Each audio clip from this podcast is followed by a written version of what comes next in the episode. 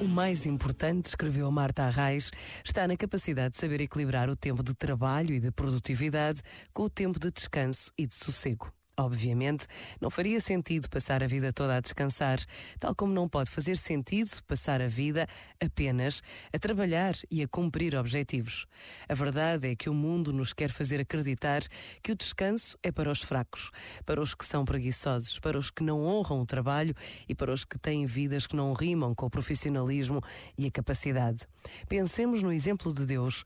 Colocou a sua raiz e a sua luz na criação do mundo para cada um de nós deu-nos tudo e deu-se incondicionalmente, sem pesos e sem medidas.